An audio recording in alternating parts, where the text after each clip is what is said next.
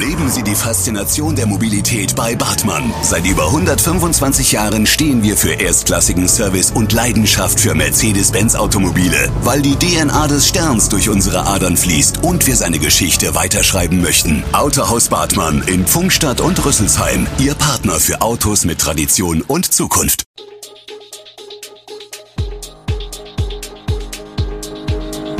Gude, unser morgendliches News Update. Das Wichtigste aus Südhessen für Sie im Überblick.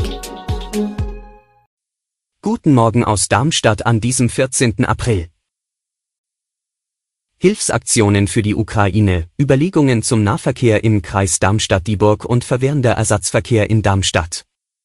Das und mehr gibt es heute für Sie im Podcast. Der Wille, den Menschen in der Ukraine zu helfen, ist in Darmstadt weiter ungebrochen.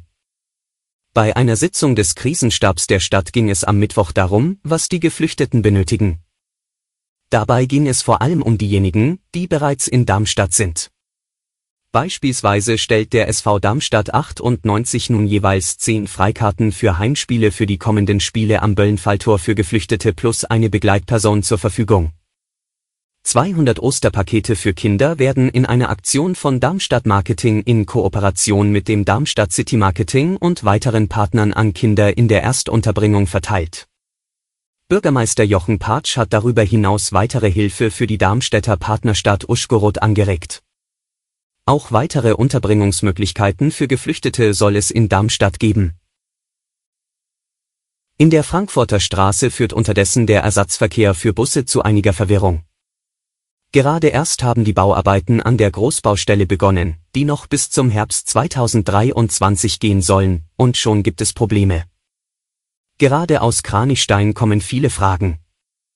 Ein Anwohner findet, dass er und seine Nachbarn nicht genug über die Änderungen durch die Baustelle informiert worden sind. Auf Anfrage hat Heag Mobilo Fragen im Detail beantwortet. So soll die Straße zunächst voll gesperrt sein und es einen Ersatzverkehr geben. Nach den Osterferien pendelt die Linie 4 als als Straßenbahn zwischen Kranichstein und Aheigen über das Gleisdreieck in der Eisfelder Straße. An der barrierefreien Ersatzhaltestelle Nordbad besteht Anschluss an die Ersatzbuslinien 4E und 5E. Damit sind allerdings noch nicht alle Probleme gelöst. Bleiben wir beim ÖPNV und blicken nun in den Kreis. Der Vorstand der Darmstadt-Dieburger Nahverkehrsorganisation, DADINA, hat in der jüngsten Sitzung der Verbandsversammlung einen Einblick in mögliche und bereits beschlossene Ergänzungen zum Nahverkehr gegeben. Auch über die Kosten der Projekte wurde dabei bereits gesprochen. Zu den Überlegungen gehört beispielsweise, dass ab dem Fahrplanwechsel 2023 die Straßenbahn zwischen Eisfeld und Darmstadt für mehrere Stunden am Tag im 10-Minuten-Takt fahren soll Außerdem gibt es Überlegungen für einen 30-Minuten-Takt der Linie N am Samstag zumindest zwischen Niederramstadt und dem Böllenfalltor. Allerdings ist fraglich, ob der Kreis für solche Maßnahmen überhaupt Geld hat. Dem Kreis Darmstadt-Dieburg fehlen mehrere Millionen. Die Prognosen für den Doppelhaushalt 2022 und 2023 sieht düster aus.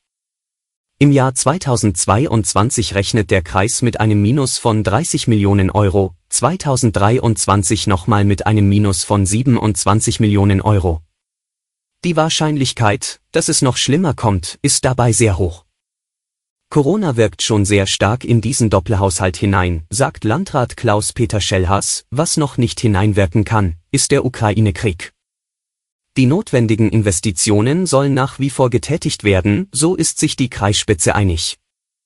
Viel Spielraum gibt es dafür aber nicht, denn 2022 werden nur 7 Millionen, 2023 gut 10 Millionen Euro für Investitionen ausgezahlt. Wir werden diese Situation nicht alleine bewältigen können, sagt Schellhass. Er fordert Geld von Bund und Land sowie ein Stabilitätsprogramm für die Kreiskliniken, Mittelfristig sei ansonsten ein Haushaltsausgleich komplett unrealistisch. Werfen wir nun einen Blick auf die Lage in der Ukraine. Vizekanzler Robert Habeck hat die Absage der Ukraine an einen Besuch von Bundespräsident Steinmeier kritisiert. Der Bundespräsident ist Deutschland.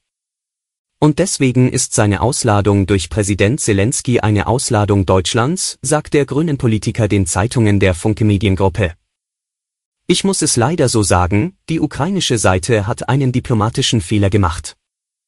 Nun wolle man laut Habeck das Problem lösen und nicht weiter eskalieren lassen.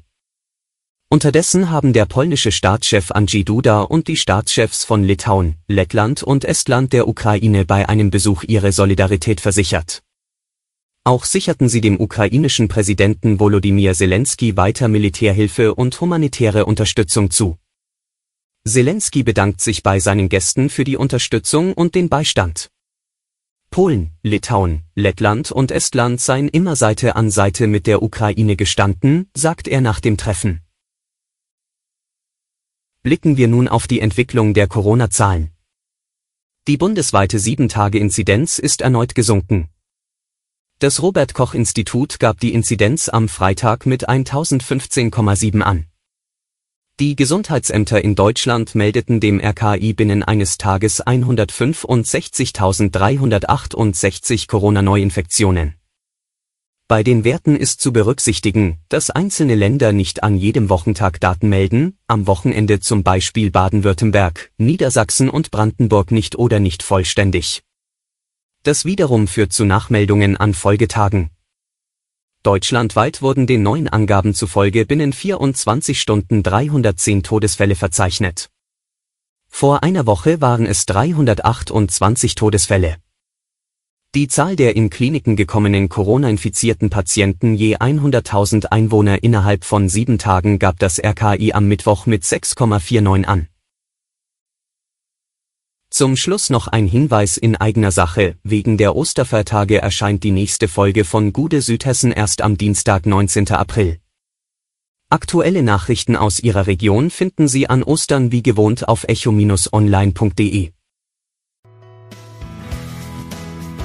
Gude Südhessen ist eine Produktion der VAM von Allgemeiner Zeitung, Wiesbadener Kurier, Echo Online und Mittelhessen.de. Redaktion und Produktion die NewsmanagerInnen der VAM. Ihr erreicht uns per Mail an audio.vam.de.